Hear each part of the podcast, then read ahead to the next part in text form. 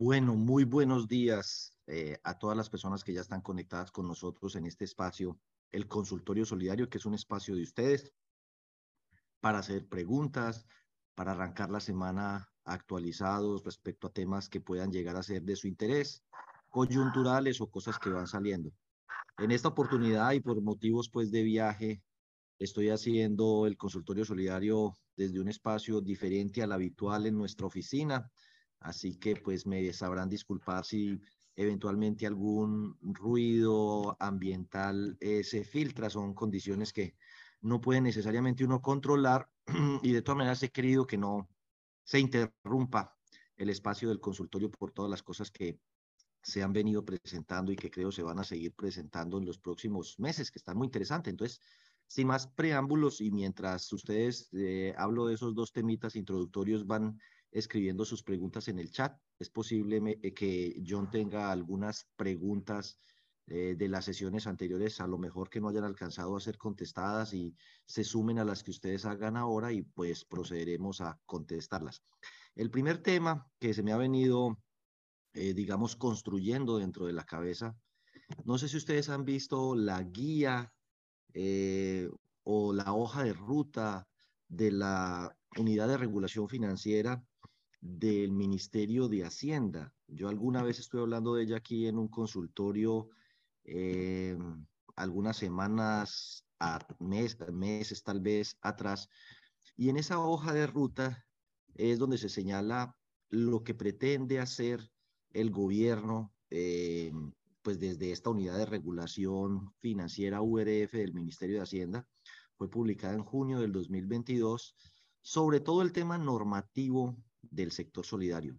Y una de las cosas que plantean en esta guía después de pues, su introducción respectiva y que no me voy a detener acá, es que los fondos de empleados, las cooperativas y las mutuales que manejan ahorros deberían tener una supervisión especializada y entonces deberían unificarse con la delegatura financiera. Es decir, que las, los fondos de empleados y las mutuales pasarían a manos de los que hoy vigilan a las cooperativas con actividad financiera. Eso pues es un paso eh, me parece que hasta lógico. Ojalá, y en eso pues los gremios tienen un papel muy importante que jugar, no lleguen pues como con el mismo rasero a exigir y a tratar, aunque es de esperarse que así suceda, a los fondos de empleados y mutuales del modo que hoy pues eh, tratan, vigilan y exigen a las cooperativas con actividad financiera porque es un sector muy asimétrico. Entonces, si bien es cierto, hay fondos de empleados muy grandes como Cavipetrol, FEISA, Promédico, Presente, eh, el Fondo de Empleados de la Vivienda, bueno, unos fondos de empleados muy grandes, también hay una gran cantidad de fondos de empleados muy pequeñitos que yo casi estoy seguro que si les aplican el mismo rasero que le aplican a las cooperativas con actividad financiera, pues lo que van es a, a, crear eh, un traumatismo. Bueno, eso por un lado. Pero por otro lado, deben saber ustedes que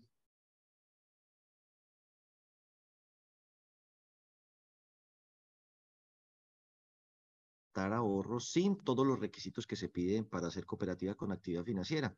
Nosotros ya hemos tenido aquí el caso de varias entidades un poco frustradas.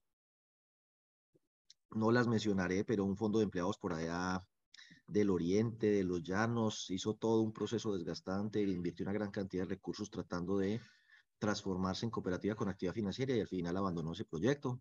Una cooperativa también de por acá de aporte y crédito hizo todo el proceso y al final le dijeron que no, y lo que nos vamos a encontrar, todas las cooperativas que tengan esa aspiración de convertirse en cooperativa con actividad financiera, poder recibir ahorros, es un muro. Se van a estrellar contra un muro eh, lleno de obstáculos, zanjas, fosos, chuzos y, cosas para que usted no logre este propósito de la autorización para el ejercicio de la actividad financiera. Pues eso mm, creo que es claro para muchas personas del sector que la superintendencia no quiere que haya más cooperativas con actividad financiera, que los requisitos son excesivos y el país sigue necesitando de muchas entidades que promuevan el ahorro de los trabajadores. Ahora bien, también es cierto que a las cooperativas desde el punto de vista tributario le han surgido toda una serie de riesgos y traspiés desde la última reforma tributaria, desde el decreto 2150 y desde el concepto unificado que sacó la DIAN en el 2018 sobre el régimen tributario especial, donde básicamente dice que no todo vale y que algunos gastos podrían no ser deducibles si no tienen relación de causalidad, necesidad o proporcionalidad o se pasan de ciertos límites. Así que muchas cooperativas que adoptaron la práctica de afectar sus gastos con regalos, bonos, actividades de integración, eh, no sé, cosas de ese estilo, eh, de pronto simplemente con el ánimo de, de, hacer balance social y otras con el propósito evidente de también disminuir los excedentes y el valor del impuesto de renta que se paga, podrían llegar a tener problemas a futuro con la DIAN eh, porque esos gastos podrían rechazarlos, rechazarlos, obligarlos a corregir la declaración de renta, aumentar la base, pagar más impuestos, pagar la sanción e inclusive puede derivar en una exclusión del régimen tributario especial. Es decir, las cooperativas y las mutuales tienen un panorama mucho más complicado en el tema tributario que los fondos de empleados, por ejemplo. Entonces se me antojó darle una revisioncita a las diferencias entre ellas y por qué vale la pena que algunos de ustedes evalúen la posibilidad de transformarse en fondos de empleados antes de que la superintendencia, junto con la unidad de regulación financiera, empiece a ser también tan complicada la cosa, porque ellos son como buscando el modo de cerrar las puertas a través de las cuales las entidades puedan captar ahorros. Eh, y entonces empiezan a ponerle una serie de trabas que hoy no existen. Entonces podría ser analizar antes de que ello ocurra, si tal vez a mi entidad le conviene. Miremos brevemente las diferencias. Un fondo de empleados hoy por hoy, desde eh, la ley 1527 del 2012 o fue el 1391, 1391 del 2010, modificó el vínculo común de asociación para ser eh, trabajadores a cualquier título. Es decir, que el vínculo común de asociación no tiene que ser empleados dependientes con contrato laboral, sino que pueden ser también trabajadores asociados, contratistas por honorarios, trabajadores en misión, temporales. Pero además dice, puede ser de una empresa, puede ser de un grupo económico, pero también puede ser de varias empresas que no estén relacionadas entre sí, o puede ser de un sector económico. Entonces, puede ser fondo de empleados del sector bancario, fondo de empleados del sector educativo, fondo de empleados del sector industrial, comercial, de servicios y turístico de Cartagena, eh, como es el caso de eh, FONRECAR. Es decir, los fondos de empleados hoy tienen la posibilidad de tener un vínculo de asociación muchísimo más abierto de lo que había antes, pero sigue existiendo la limitante de que sea solo trabajadores independientemente de la forma de contratación. Ahora bien, aquellas personas que siendo trabajadores de esas empresas pierdan ese vínculo por pensión o porque se retiran, el estatuto puede contemplar la posibilidad de continúen como asociados en los fondos de empleados. Hay algunos fondos un poco más atrevidos que han llegado hasta plantear que los familiares de los asociados pueden eh, ser asociados del fondo de empleados. He visto pocos casos, pero existen. Yo disiento de esa posibilidad. Creo que jurídicamente eso no está contemplado, pero lo existe. No lo recomiendo, pero existe. Las cooperativas y las mutuales definen libremente su vínculo eh, de asociación. No están amarrados a que tengan que ser trabajadores. Pueden ser amas de casa, estudiantes, etcétera, etcétera. Ahora, los fondos de empleados y las mutuales, desde que se crean, solo por existir, no importa que sean chiquitas, grandes, medianos, desde que nacen, tienen la posibilidad de recibir ahorros igualito que una cooperativa con actividad financiera. En cambio, la cooperativa que quiera recibir ahorros, esa va a tener que vivir un vía crucis para que al final de pronto no pueda llegar ni siquiera eh, al objetivo que se ha propuesto. Tiene que tramitar una muy engorrosa eh, autorización para el ejercicio de la actividad financiera, de obtenerla tendría que inscribirse en el FOGACO, que también hace lo propio mirando el cumplimiento de requisitos. Debe demostrar, entre otras, para lograr ese propósito que ha implementado 100% CIAR, los cinco riesgos, mercado, liquidez, operativo, lavado de activos y financiación del terrorismo. Eh, las que están actualmente funcionando no han terminado y la que quiera hacerlo ahora tiene que demostrar que ya los tiene todos montados. Tiene que tener un capital mínimo que está cerquita de los 3 mil millones, eh, cumplir esas normas de solvencia, tiene que cumplir, tiene que hacer el trámite de posesión de los integrantes principales y suplentes del consejo, del gerente, el revisor fiscal y el oficial de cumplimiento, personas que tienen que reunir una serie de requisitos en materia de experiencia y formación profesional que de pronto no lo tienen muchos de ellos. Total, en conclusión, hoy el sueño o la aspiración de una cooperativa de querer ejercer la actividad financiera, yo veo 99.99% de probabilidades de que no lo va a lograr. En cambio, si se transformara en fondo de empleados, podría captar ahorros desde el mismo momento en el que ello sea pues finalizado, para lo cual usted no requiere autorización de la supersolidaria, solo tiene que cumplir unos pasos de los que vamos a hablar ahora. En el tratamiento de los aportes es importante también diferenciar que en los fondos de empleados como en cualquier entidad, uno tiene que comprometerse a una cuota mínima y de esa cuota, un 10% como mínimo va a los aportes sociales que te los devuelven el día que, que te retiras como asociado y el otro 90% puede ir al ahorro permanente, lo cual tiene una gran ventaja. El ahorro permanente puede pagar intereses. Entonces, aunque me pusieran impuesto de renta, yo le puedo poner unos intereses tan buenos al ahorro permanente que disminuyan la base sin necesidad de hacer maromas. Y esos intereses sí son deducibles, tienen relación de causalidad, necesidad y proporcionalidad. Pero además el ahorro permanente puede o no contemplar retiros parciales o cruces parciales con el ahorro permanente. En ese caso, eh, pues una cooperativa podría establecer o un fondo de empleados que si un asociado entra en mora por cualquier motivo, el fondo de empleados puede automáticamente cruzarle las cuotas en mora contra el ahorro permanente y suspender el asociado. Así, en el crédito, hasta que él restituya el ahorro permanente que se usó para el cubrimiento de las cuotas. Eso tiene una ventaja. La cartera se demora en entrar en mora, lo cual evita que el fondo de empleados tenga que hacer provisiones y al asociado le evita un reporte negativo a la central de riesgos y le da margen de maniobra dos o tres meses. Eh, a los dos o tres meses, si la persona estaba sin empleo o se fue de vacaciones o se incapacitó, pues regresa y obviamente uno le ha informado que está suspendido en el servicio de crédito hasta tanto no restablezca el valor del ahorro permanente que se dispuso o se tomó para cubrir la obligación. y listo, eh, pues yo digo que eso tiene mucho más margen, inclusive también en el estatuto se puede contemplar que aquellas personas que alcanzan unos montos muy grandes ya de ahorro permanente y que lo que quieren es retirar un millón, dos millones, tres millones, pues se lo puedan retirar o cruzar con sus deudas. Eh, que eso es mucho mejor que lo que pasa en muchas cooperativas donde la gente tiene 20, 30 millones de aportes, quiere que le devuelvan uno, pero como eso está prohibido, entonces más bien se retiran y se llevan los 30 de una vez. Y puede que después se vuelvan a asociar, pero no traen los 29 de diferencia, arrancan otra vez de cero. Si uno fuera fondo de empleados y tuviera esa distribución entre ahorro permanente y aporte y el estatuto lo permitiera, permitiera, podría decir a los que llevan más de 10 años, a los que tienen más de 20 salarios mínimos, a los que tienen más de tanto, para evitar una descapitalización, eh, una vez cada dos años, una vez cada tres años, eso se reglamenta, eh, pueden disponer de hasta el 50% del ahorro permanente sin exceder de dos, de tres, de cinco salarios mínimos. Listo, ahí sacó su platica y es una válvula de esa olla a presión de las personas que tienen mayores valores aportados, que no están haciendo uso del crédito, que de pronto ni siquiera tienen una rentabilidad o una revalorización de aportes y se preguntan qué hacen ellos con 30 o 40 millones ahí haciendo nada. Entonces, el ahorro permanente da flexibilidad para el manejo de la mora de cartera, para el tema de los eh, eh, intereses, y evitar que la gente se vea como tentada a llevarse su plata y, e inclusive para la devolución de los ahorros. Eso se puede hacer también en las mutuales y obviamente también en las cooperativas de ahorro y crédito. En ese caso, pues la desventaja es que el fondo de liquidez, en vez de ser el 2% sobre el ahorro permanente, pasa a ser del 10%. En las mutuales, sin embargo, es muy importante que ustedes sepan que los aportes sociales no se pueden devolver. Es la única de las tres entidades que no te devuelve los aportes sociales. Pero a diferencia de los fondos que establece que el mínimo, el 10% de la cuota, va para el ahorro permanente, allí no está esa regla. Así que uno podría establecer que de 200 mil pesos o de 100 mil pesos, que es la cuota, solo mil pesos o dos mil pesos van a ir al capital social y que el otro 98, 99 va a ir al ahorro permanente. Y así pues el valor no es tan significativo como para que sea una barrera de obstáculo para que la gente entre. La cosa más atractiva de los fondos de empleados, entre además de poder recibir ahorros, es que no pagan impuesto de renta. Y eso no es cualquier bobada cuando usted es una cooperativa que da 5 mil, 6 mil, 10 mil, 15 mil, 2 mil millones de pesos de excedentes y tiene que pagar el 20% del impuesto de renta. No es cualquier bobada.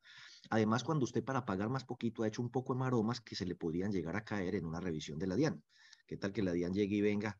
Venga, mijo, estos gastos que son, esto que fiesta, que regalo, que bono, que paseo, que ancheta, que auxilio, que fondos sociales, eso no vale. Así que el excedente suyo no fueron 5 mil, el excedente suyo fueron 8 mil o 10 mil. Por ende, corrija la declaración de renta, pague la sanción, pague el mayor valor del impuesto y lo voy a excluir del régimen tributario especial y va a quedar pagando la tarifa plena del 35%. Ese es un riesgo que cuando usted se convierte en fondo de empleados desaparece, porque los fondos de empleados no son contribuyentes del impuesto de renta. Por ende, no les obliga nómina electrónica, por ejemplo, porque ellos no necesitan eh, deducir, ellos presentan una declaración de ingresos y patrimonio. Eso es todo. Ahora, en contra tiene que como no son contribuyentes, tan significativo como el valor del impuesto de renta. Ahí cada quien hará sus cuentas. Cuando hablo para fiscales es que una cooperativa, por ser contribuyente al impuesto de renta, no paga salud y no paga, eh, creo que SENA e ICBF. Eso le daría como un 9% sobre el valor de la nómina. Mientras que, eh, como es un fondo de empleados y no es contribuyente, tiene que pagar SENA, ICBF y contribución a salud. Eh, la multiactividad en los fondos de empleados es permitida. De hecho, tienen un fondo que se llama FODES, Fondo de Desarrollo Empresarial Solidario, que o bien apoya proyectos de emprendimiento de los asociados o bien apoya proyectos de emprendimiento propios. Eso sí, si desarrolla proyectos de emprendimiento, como en cualquier cooperativa, deben estar orientados hacia la satisfacción de necesidades de los asociados y eventualmente puede extenderse a la comunidad también. En ese caso, pues los excedentes obtenidos deben ser llevados a un fondo no susceptible de repartición en el patrimonio, eh, cuando se extienden los servicios eh, del objeto social a terceras personas. Eh, pero entonces digamos que sí, en concreto un fondo de empleados puede ser multiactivo, puede tener su hotel, puede tener su casino, puede tener su almacén, puede tener su sede recreativa, no comprado con los ahorros de los asociados, ni con los aportes, diría yo, con las reservas y capital propio. Pero lo puede hacer y además puede hacer emprendimiento con ese FODES, Fondo de Desarrollo Empresarial. En el caso de las cooperativas, pues el manejo de los excedentes es mucho más restrictivo Primero, alimentan educación y solidaridad con el 30%, pero de ahí se toma el impuesto de renta, o sea que lo que queda es eh, muy poquito. Y las mutuales tienen tres fondos, educación, solidaridad imprevistos, y además también tienen que pagar de esos fondos el impuesto de renta.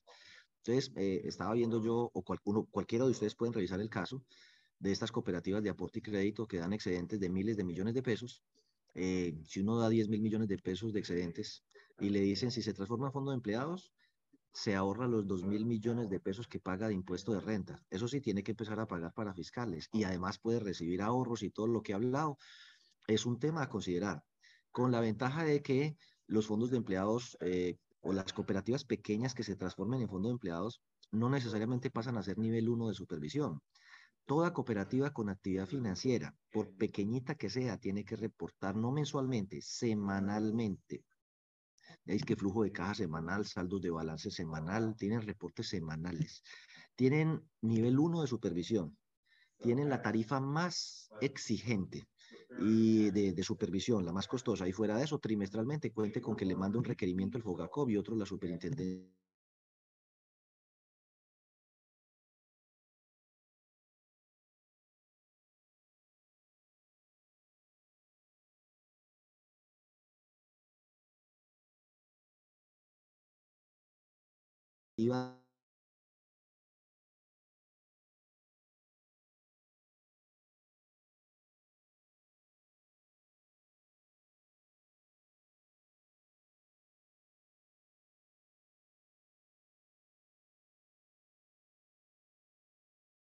no paga el impuesto de renta, no asume esos riesgos de que lo excluyan y lo pongan a pagar más. El manejo de los fondos sociales es más flexible, pueden manejar ahorros sin necesidad de que implementar riesgo de mercado, riesgo operativo, requerimientos de la supersolidaria, nivel 1 de supervisión, la tarifa más costosa, FOGACOP, lo que sí le toca a las cooperativas con actividad financiera y puede hacer la multiactividad. Entonces, por colocar solo algunos ejemplos de entidades, yo encontré, detecté 300 entidades a las que, en mi opinión, así muy superficialmente, les conviene y podrían cumplir los requisitos para transformarse en fondo de empleados. Por ejemplo, todo el sector de la docencia, todas las cooperativas de docentes que no son con actividad financiera. Estas cooperativas, por ejemplo, Casa Nacional del Profesor, Cooperativa de los Trabajadores de la Educación, Cooperativa de Educadores y Empleados de la Educación, bueno, y miren, de ahí Cooperativa del Magisterio de Túqueres, por ejemplo, Coacremad, un saludo para ellos, quién sabe si estarán conectados. Coacremad ha tenido el sueño que de convertirse en cooperativa con actividad financiera. Yo francamente no se lo recomiendo. Pero si Coacremade es cooperativa del magisterio y se mantiene, puede ser también fondo del magisterio de Túqueres, Focremat, ¿sí? Y listo, sin necesidad de pedirle permiso a la super ni nada de eso, empieza a recibir ahorros de sus asociados y deja de pagar un impuesto de renta y todo lo que hemos dicho aquí. Por ejemplo, una que dice Cooperativa de los Servidores Públicos y Jubilados de Colombia por COPSER. Podría ser un fondo de empleados y se ahorra el pago del impuesto de rentas. Mire, y todas las que hay ahí, ya véanla ustedes porque creo que es suficiente ilustración. Cooperativa, cooperativa de profesionales sanitas. Si son empleados de sanitas, ¿para qué, ¿para qué son cooperativa? Puede ser un fondo de empleados. Cooperativa Universitaria Nacional, no sé, bueno, cooperativa profesionales, bueno, si son empleados de una misma empresa. Pero esta, por ejemplo, sí estoy seguro, cooperativa del municipio de Pereira, departamento de Risaralda. ¿Qué le impide ser el fondo de empleados del municipio de Pereira del departamento de Risaralda? Nada. Cooperativa de, Nacional del Sector de las Comunicaciones. existe Fondo de Empleados del Sector Bancario, ¿cómo le parece? Y existe el Fondo de Empleados del Sector Turístico, Comercial, Industrial y de Servicios de Cartagena, FONRECAR. Entonces puede existir el Fondo de Empleados del Sector de las Comunicaciones, como puede existir el Fondo de Educadores de Córdoba, el Fondo del, del, SENA, el Fondo del Sector Energético Colombiano, el Fondo de la Transportadora de Gas Internacional, el Fondo de Servidores y Pensionados de la Salud, el Fondo de los Trabajadores de Tuluá, no sé del Cauca, pues del Cauca sé que se abrió, pero tenía una base que era fundamentalmente el magisterio. Si, si se hubiera mantenido en el magisterio o quisiera volver a ese nicho, de puros trabajadores del magisterio, de la docencia, podría ser el Fondo de Empleados de Educadores del Cauca. Eh, cooperativa de Profesores de la UIS, Universidad Industrial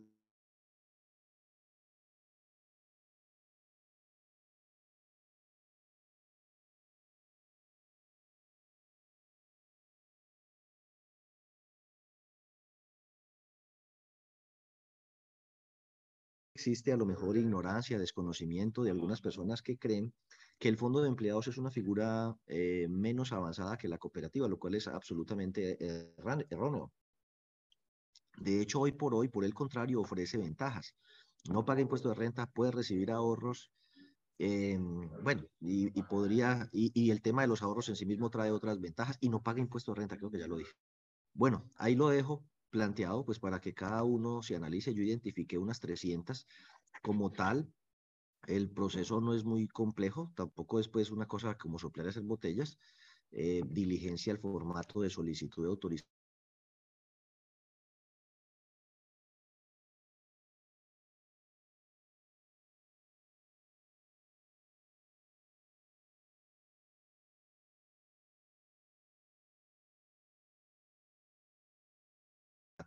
copia del acta de asamblea, porque hay que hacer una reforma de estatutos y autorizar la transformación en asamblea.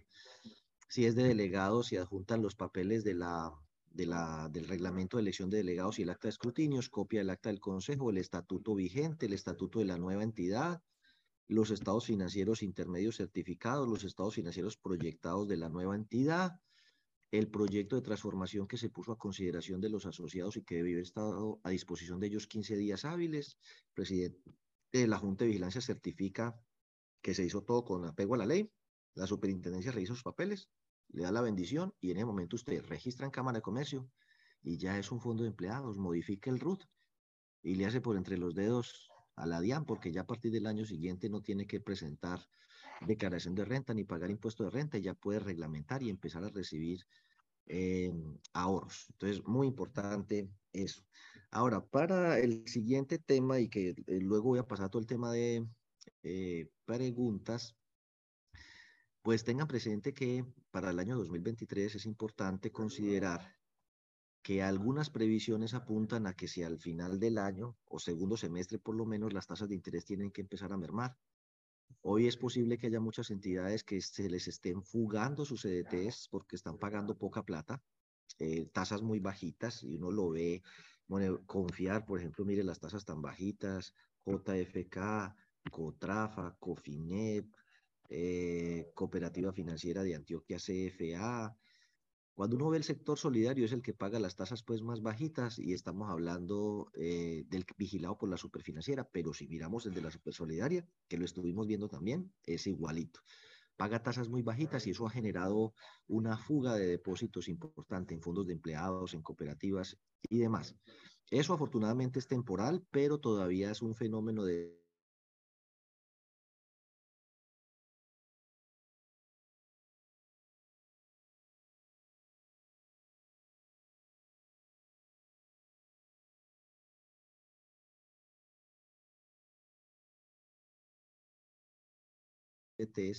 no deberían colocar tasas demasiado altas a más de un año y más bien eh, concentrar su esfuerzo comercial en renovar los títulos a 180, 360 o inclusive a más corto plazo, en aras de que apenas las tasas de interés empiecen a mermar, uno tenga la posibilidad de renegociar esos títulos a la nueva tasa.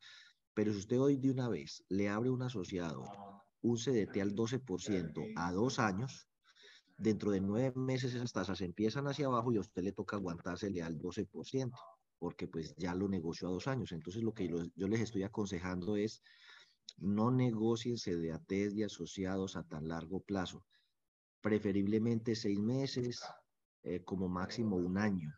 A más de un año el que quiera abrir un título, pues usted no le va a decir que no, pero ofrezca menores tasas a más de un año haga su esfuerzo en estos tres primeros plazos, pero a más de un año no pacte títulos con tasas muy altas porque yo creo que ya estamos alcanzando el techo y lo que va a empezar a suceder es que las tasas hacia mediados, según tercer, cuarto trimestre del año entrante van a empezar a mermar. Pero tengan presente que de todas maneras, este año y el otro son años de tasas de interés altas y de inflación alta y en sus presupuestos usted debe considerar cómo va a hacer para lidiar con eso. Mire, mm, en las empresas nuestras que se dedican al ahorro y el crédito, un componente muy importante, porque son empresas de servicios, es la mano de obra. Entonces a algunos les pagan por honorarios, al gerente a veces, inclusive en fondos de empleados y cooperativas pequeñas les pagan por honorarios. No recomiendo eso, porque después se le viene una demanda laboral un, gerente o representante legalmente la demanda y la gana facilito para demostrar que había dependencia, que cumplía horario y que él era un empleado y que entonces no le pagaron ni salud, ni pensión, ni ARL, ni cesantías, ni intereses de cesantías, y la plata que van a perder en esa demanda laboral es una cosa no vista. Entonces, no le recomiendo a ninguna entidad tener representantes legales contratados bajo la figura de honorarios, eso tiene un riesgo legal enorme. Eh, bueno, pero al margen de eso, tanto los honorarios como los sueldos, pues van a subir y mínimo tendrán que subir la inflación, 11%. Pero pues si a uno le suben la inflación eh, y el salario mínimo lo suben un poco más, estamos hablando de, de subir el salario mínimo no sé cuánto, puede subir el 15, puede subir el 20, puede subir el 25, pues las personas que se ganan el salario mínimo, que en el sector solidario las hay también, pues van a tener un aumento inclusive superior al 11%. Pero las demás personas, pues van a decir, bueno, ¿y cómo a esto les van a subir el 15% o el 20% y a nosotros no nos van a, dejar, a subir sino el 11,22%? Entre otras porque constitucionalmente no es posible eh, reajustar menos de la inflación porque en la práctica sería estarles reduciendo los salarios a los trabajadores y eso está prohibido. Entonces, mínimo cuente para el año entrante con un aumento de nómina de entre el 11.22 y el 20% y con eso vaya haciendo sus cuentas. Pero ojo, eso no es lo único que le va a subir. La energía y muchos de los gastos y cosas que usted incurre van a tener unos aumentos significativos. Inclusive lo vamos a ver ahorita para fin de año, que muchas cooperativas están cotizando, que el regalo de fin de año, que, que vamos a dar, que la ancheta. Mire, esos fondos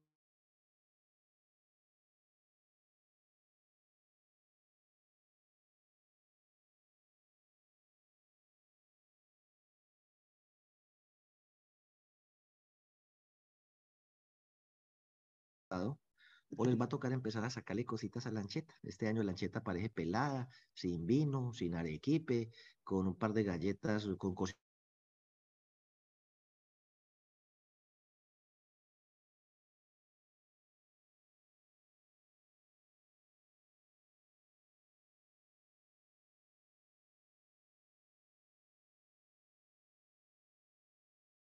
los saldos de los fondos y eso ya le implica que si el apretón no lo hace este año, le va a tocar hacerlo el año entrante, porque el año entrante se les va a combinar que me gasté todos los fondos porque todo estaba muy caro, que no, no generé casi excedentes el año pasado porque la cartera no me creció, porque las tasas estuvieron muy altas, o sea, los excedentes de este año 2022, yo no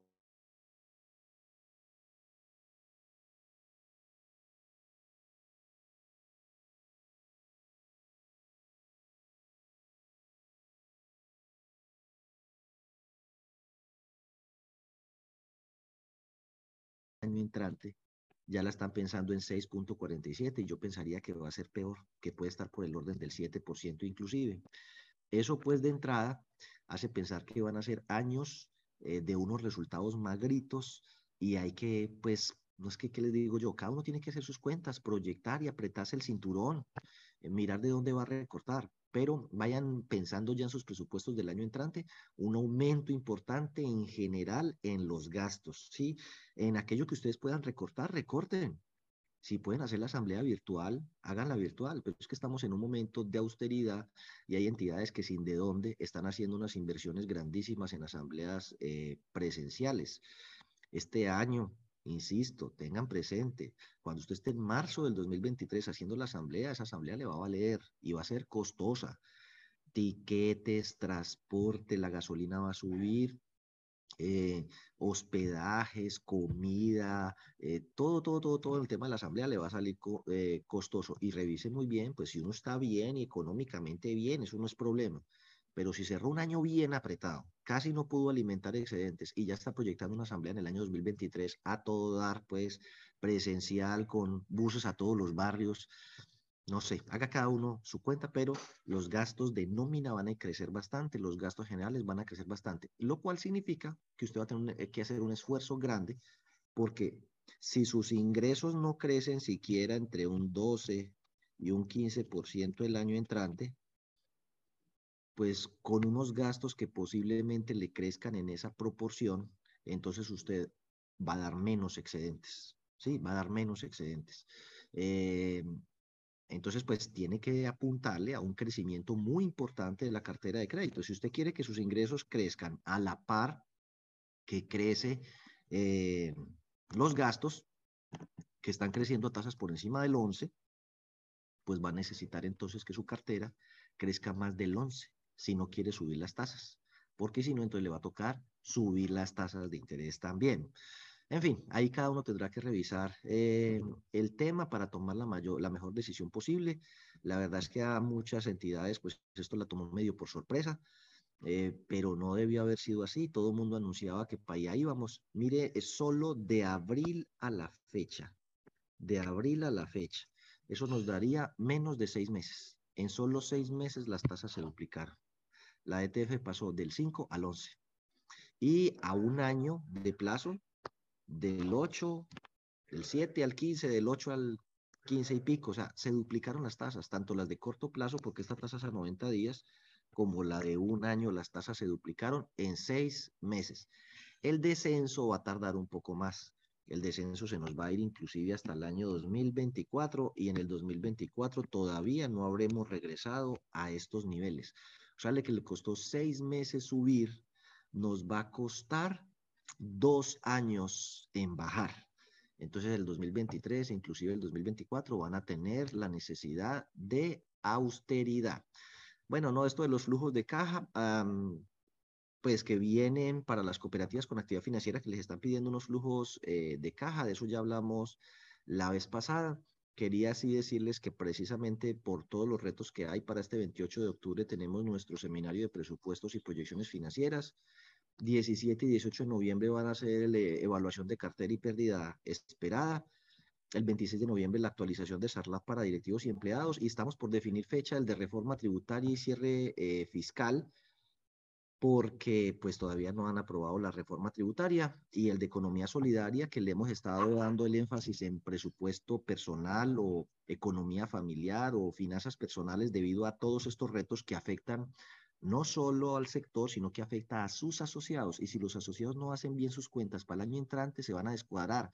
Y en medio del desespero se empiezan a retirar o a traer en mora o a hacer cosas que no son. Entonces, eh, estamos dándole un énfasis en estas últimas jornadas al tema de finanzas personales. El próximo es el 29 de octubre y cerramos el 10 de noviembre, esos últimos dos dedicados al tema de las finanzas personales, donde espero que Claraviena Gallegos, que no sabemos si esté por ahí, sea la persona que maneje esas próximas sesiones de finanzas personales. Ahí la tienen, se las presento. Eh, tuvimos el seminario de riesgos. Recuerde que todos nuestros seminarios, si se los perdieron, los pueden comprar en diferido y se les envía el video y el material. Pueden ponerse en contacto con ellos. Y bueno, John, quedo listo para las preguntas. Claro que sí, Diego. Permítame, ya se las comparto. estamos hablando de 10 preguntas. Ya han formulado y bueno, estaremos atentos a recibir más. Me confirma, por favor, si, si ve mi pantalla. Listo, hágale.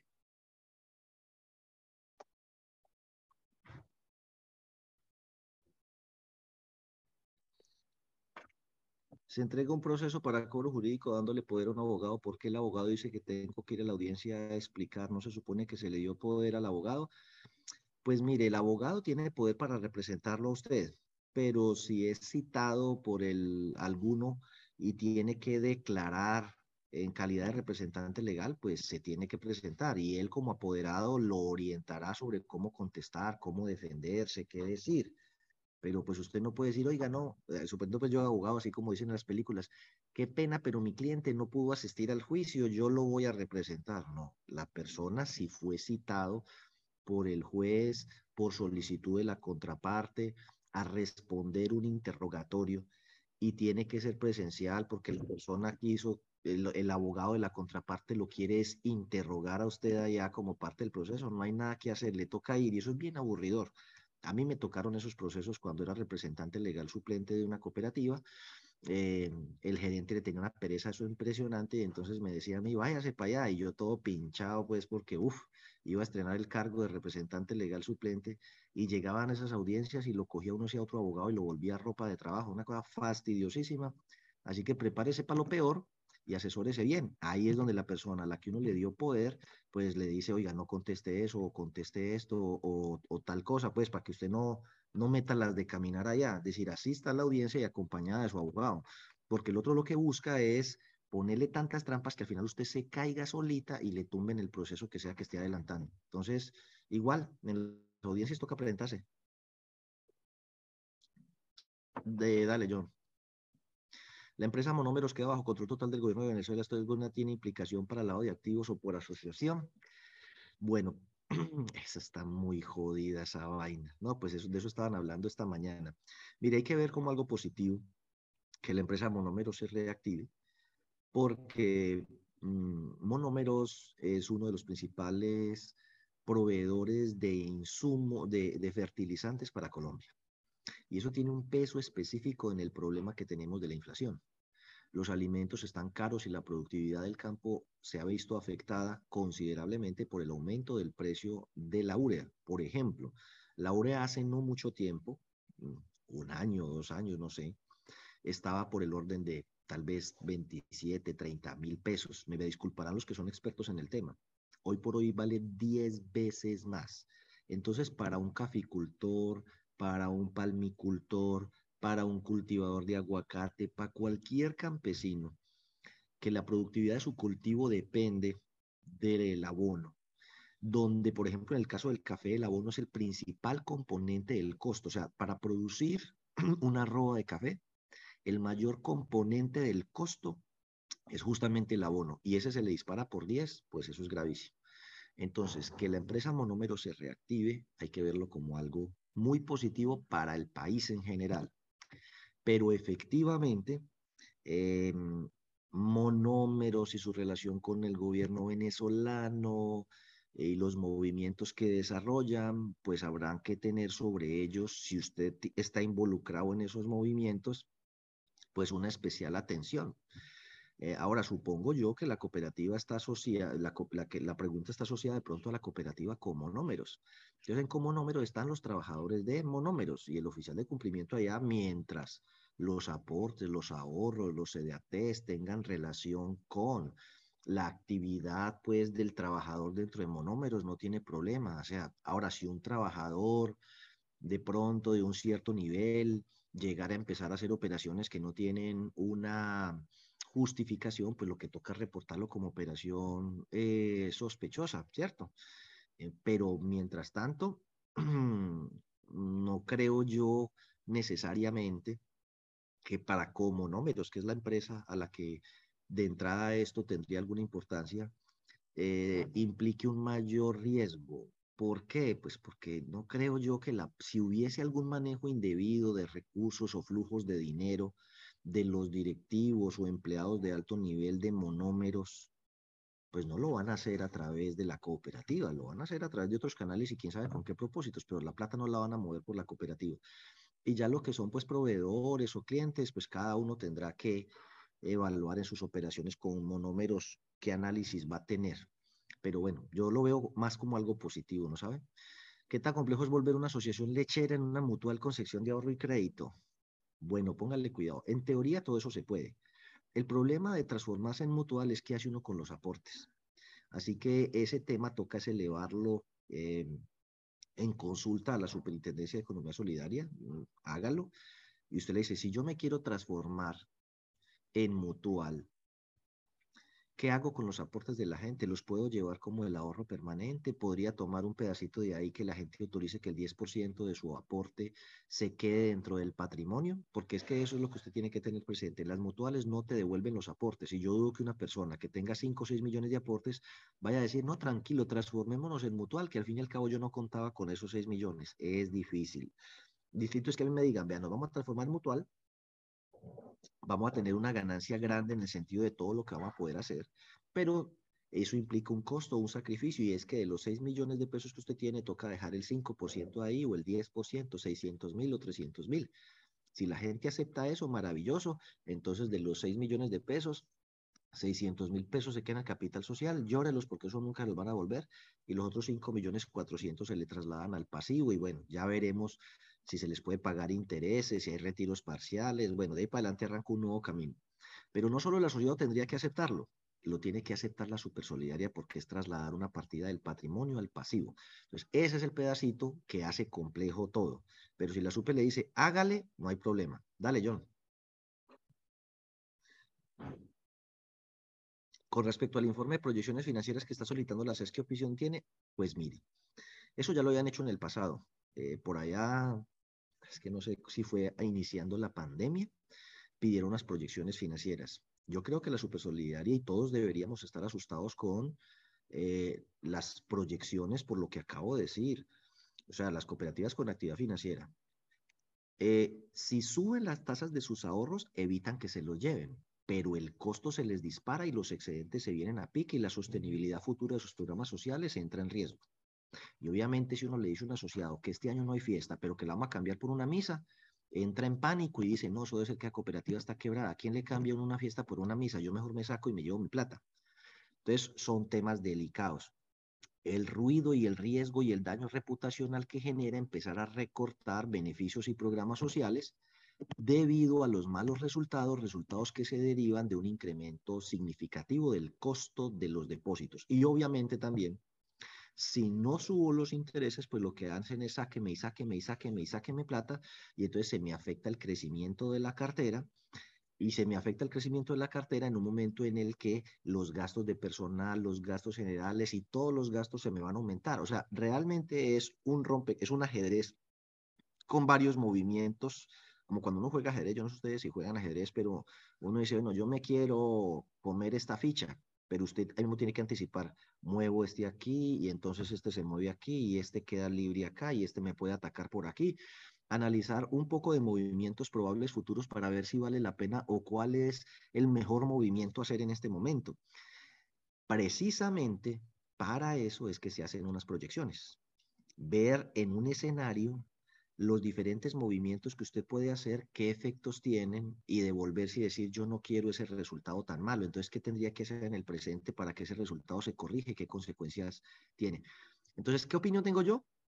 Como dicen en la iglesia, es justo y necesario, pero no solo de las cooperativas con actividad financiera. Todo el sector solidario en este momento debería tener eh, las alertas puestas, abrir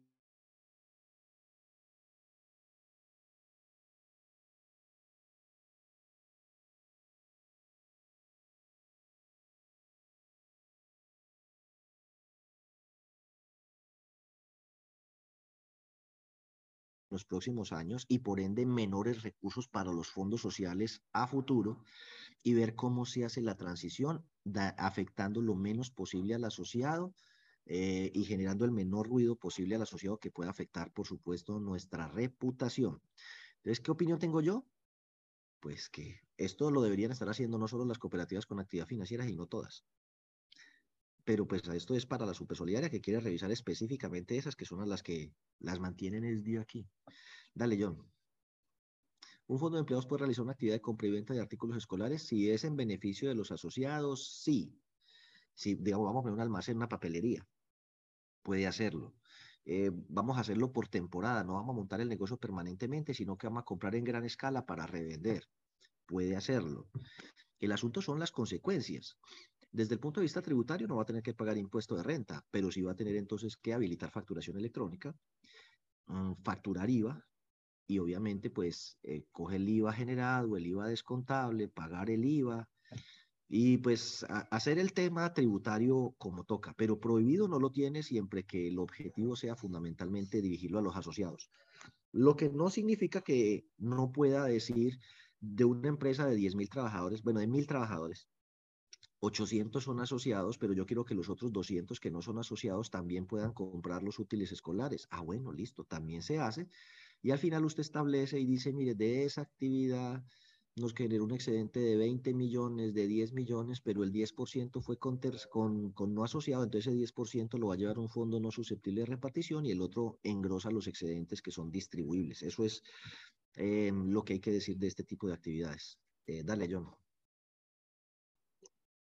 Con respecto a los fondos mutuales en cooperativas, ¿es viable hacerlo? Sí. Los fondos mutuales son viables en las cooperativas, en los fondos de empleados, en las asociaciones mutuales. Los fondos mutuales son fondos que se, se alimentan con contribuciones de los asociados. Deben ser creados previamente por asamblea. Otorgan auxilios a los asociados o subvencionan planes de previsión exequial o cosas de ese estilo. Es decir, en principio son para entregárselos a los asociados en auxilios o en programas o en actividades que en principio contribuyen a protegerse mutuamente respecto a la ocurrencia de eventos que puedan afectar su salud, su patrimonio y demás. Ese es el propósito de los fondos mutuales, la previsión. No pueden crearse pues fondos mutuales para cubrir, por ejemplo, gastos de la entidad. Hagamos un fondo mutual para comprar un nuevo software. No. Hagamos un fondo mutual para pagar los gastos de funcionamiento. No hagamos un fondo mutual para construir la sede de la cooperativa. No, los fondos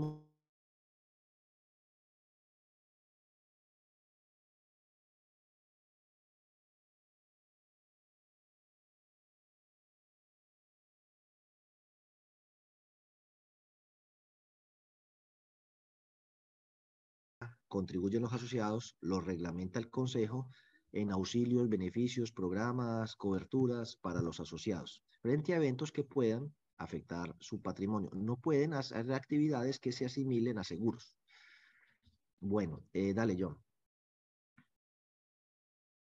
Si en el estatuto se tiene contemplado el retiro parcial de ahorro permanente, ¿este no se podría tener en cuenta para la evaluación anual de la cartera?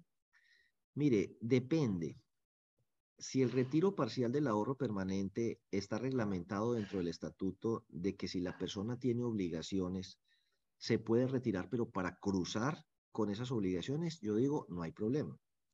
El problema es cuando la persona, aún teniendo obligaciones crediticias, podría tomar ese ahorro permanente y llevárselo. Entonces, realmente ahí deja de tener el objetivo o deja de tener la característica de ser una garantía de la cartera. ¿Cuál garantía si la persona lo puede sacar cuando le dé la gana?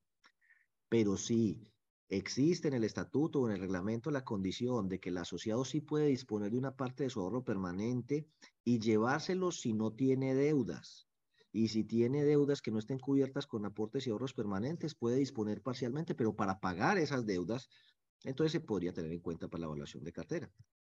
A propósito que la evaluación de cartera del segundo semestre para las entidades que tienen em, que aplicar pérdida esperada en algún momento, recuerden que es al corte del 30 de noviembre y se hace durante el mes de diciembre. Nosotros vamos a estar dando la capacitación en octubre, ¿sí? En noviembre, en noviembre, durante noviembre. Eh, pues para que se apunten.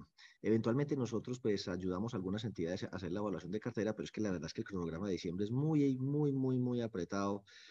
Y yo inclusive tengo por ahí planeado un viaje en diciembre, entonces queremos hacer en noviembre un proceso de entrenamiento bien chévere para que las entidades puedan hacer su evaluación de cartera sin contratiempos y cumplir con esa obligación de manera oportuna antes de que les empiece el tutaina tuturumá. Dale.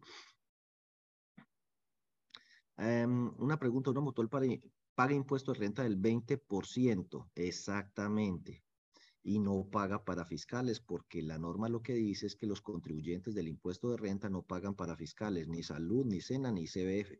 Así que si usted es una mutual y ha venido pagando eso, ha venido, ha venido botando la plata hace como cuatro o cinco años. Las cooperativas y las mutuales son contribuyentes del impuesto de renta y por ende no pagan para fiscales. Entonces, y eso está desde el año 2016, 17, 18, 19, 20, 21. Sí, ya lleva como cinco años botando plata ahí. Entonces, corrija eso. Dale. Si la cooperativa se convierte en fondo de empleados y luego se presenta una reforma tributaria y convierte a los fondos de aparte del impuesto otras eh, aparte del impuesto que otras consecuencias se podrían presentar. No. Empezaría a pagar impuesto de renta, eso va en contra mía, pero eso no es pérdida porque igual hoy lo estoy pagando. Em, entonces, con lo que hay hoy, dejaría de pagar para fiscales. Entonces eso compensaría parte del tema. Y a cambio le quedaría a favor que em, puede manejar el tema de los ahorros. Sin embargo, eh, ese eh, escenario es muy poco probable porque ya ha habido cuatro o cinco reformas tributarias donde han venido afectando severamente a las cooperativas. Primero, en el año 2000 las pasaron a ser contribuyentes a tarifa cero, ley 633 del 2000 y nadie dijo nada. Luego les dijeron, no, el 10% para educación formal, pero gástelo como usted quiera. Y uno se quedó callado. ah, bueno. Luego, no, vamos a subirlo al 20, pero inviértalo como usted quiera. Luego, no, vamos a dejarlo en el 20, pero se lo pasa al, al, al SENA. Sí, luego. Y luego no sabe qué, páseme ese 20% para acá.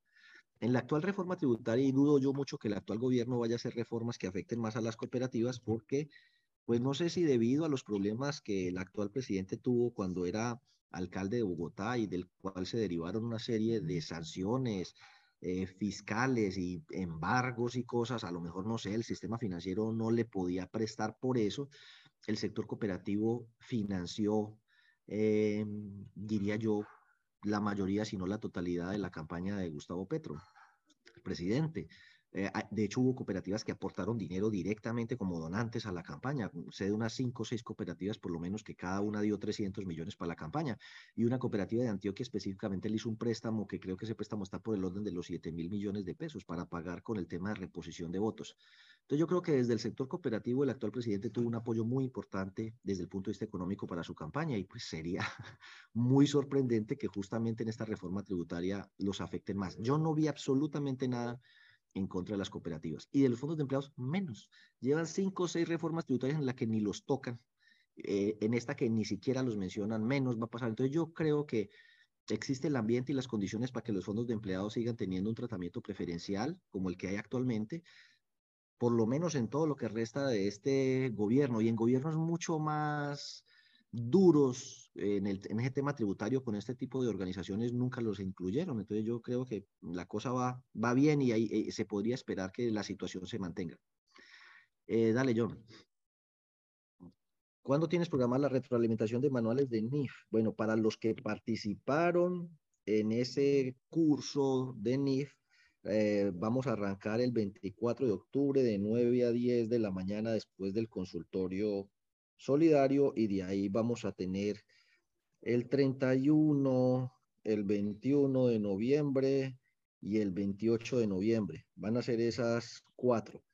24 de octubre, 31 de octubre de las brujitas, 2 en octubre, 21 y 28 de noviembre. Esas cuatro sesiones. Recuerden que esos consultorios es o eso son clínicas, es para que las personas hagan preguntas específicas que les han surgido del trabajo que han hecho de personalización de sus manuales al interior de sus entidades.